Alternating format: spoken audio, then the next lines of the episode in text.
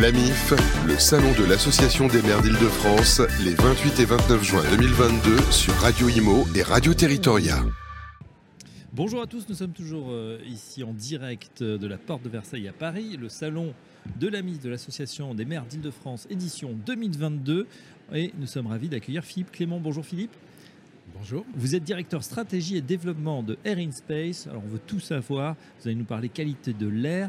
Euh, décrivez-nous ce que fait Air in Space. Alors Space est une PME francilienne d'une trentaine de personnes et qui depuis 20 euh, ans, et en l'occurrence l'entreprise fête son, ses 20 ans cette année, et conçoit, développe des épurateurs d'air, mmh. des systèmes de décontamination de l'air, à l'origine pour les hôpitaux, puisqu'Air Space équipe 38 euh, CHU en France et exporte 60% euh, de son activité au grand export, au grand export dans tous les hôpitaux du, monde. Ah bah écoutez, euh, bravo. Alors j'ai l'impression qu'en plus on n'en a jamais autant parlé, hein, qualité de l'air. Évidemment, il y a eu un méchant petit virus qui est passé par là, une crise sanitaire. ça a bien évidemment touché les hôpitaux, donc vos, premiers clients. Mais au-delà, on a l'impression que voilà, c'est devenu vraiment un un, phénomène de, santé publique, hein, cette qualité de l'air. J'ai l'impression qu'on en a pris conscience encore plus au cours des dernières années. Alors, c'est tout à fait exact euh, que la, pandémie euh, a joué un rôle d'accélérateur sur ce sujet. Ceci dit, il est important de préciser que la qualité d'air intérieur euh, est un sujet mm. que j'étudie et qui sont étudiés par les scientifiques dans le monde entier. Euh, puisque j'ai eu l'occasion d'être aussi président de comité de normalisation pendant plus d'une dizaine d'années sur ces, euh, sur ces sujets-là, et qu'en fait le sujet est connu des scientifiques et des pouvoirs publics depuis un peu plus de 20 ans.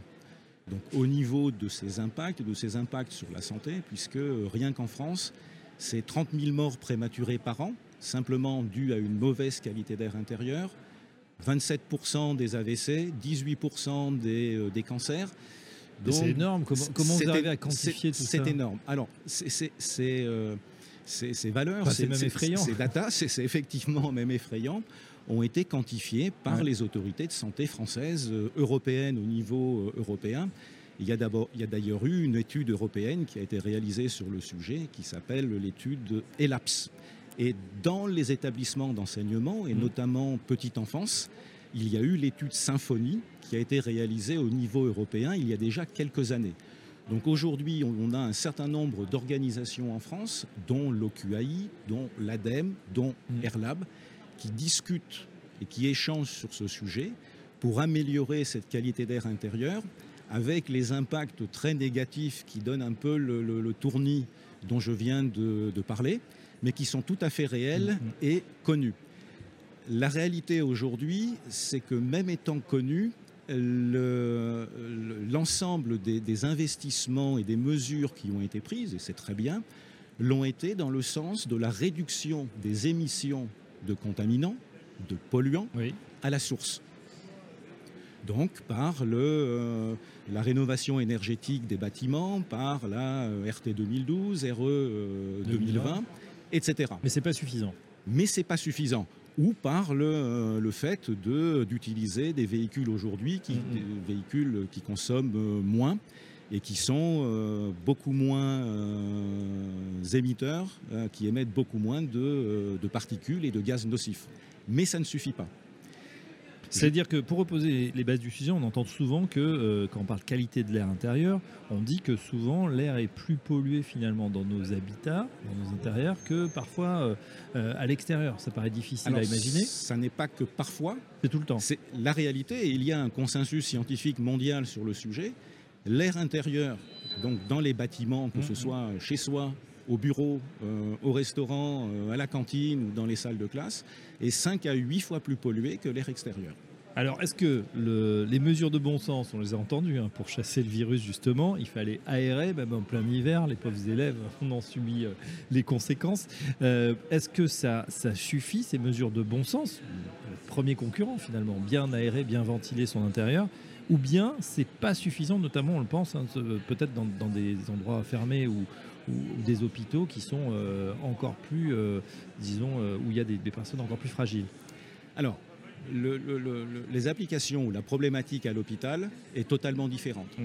puisque là, on parle de qualité d'air nécessaire pour les salles d'opération, euh, pour les, euh, les, chambres d'immunodéprimés, pour les chambres de grands brûlés. Il ne faut pas que ce soit pollué du tout.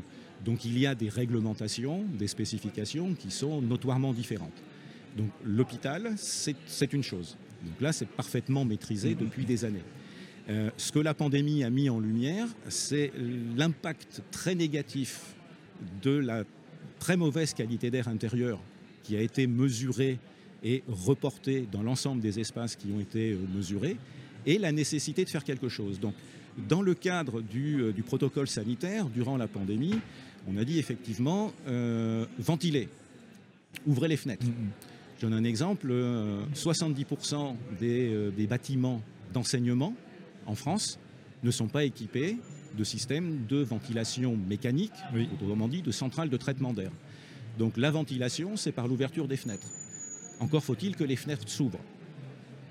Pendant la pandémie, ce qui peut être compréhensible, le fait d'ouvrir les fenêtres et d'évacuer la charge virale, donc euh, aéroportée, hein, en suspension dans, l'air, est une chose. Nous avons eu l'occasion de questionner une vingtaine de maires euh, de communes. En 2020 et 2021, par l'application de ce protocole, ils ont consommé 20 à 25% de plus d'énergie en chauffage.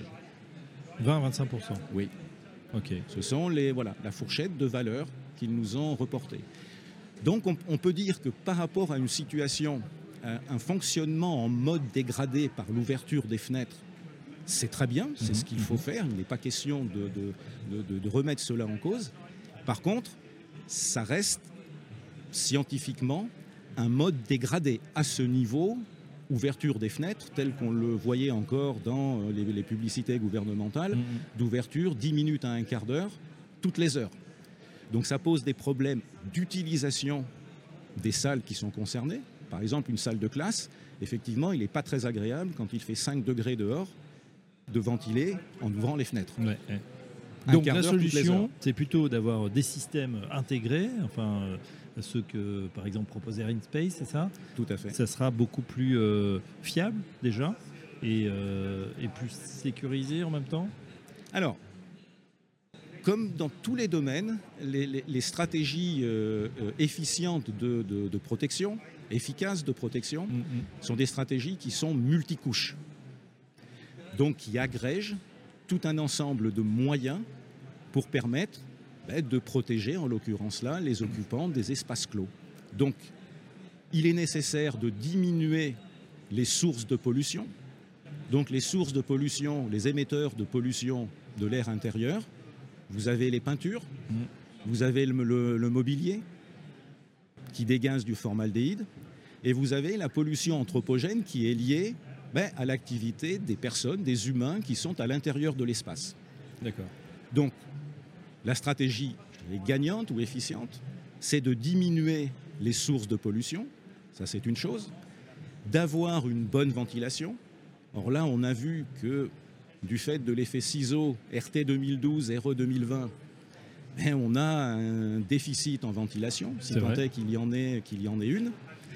Et le troisième élément, c'est effectivement d'utiliser des systèmes, alors je préfère le terme plus technique de décontamination de l'air plutôt que purificateur ou épurateur d'air, de manière à ajouter un, moyen supplémentaire d'obtenir un air qui, qui permette de protéger les occupants contre toutes les formes de contamination aéroportée, mm. donc en suspension dans l'air.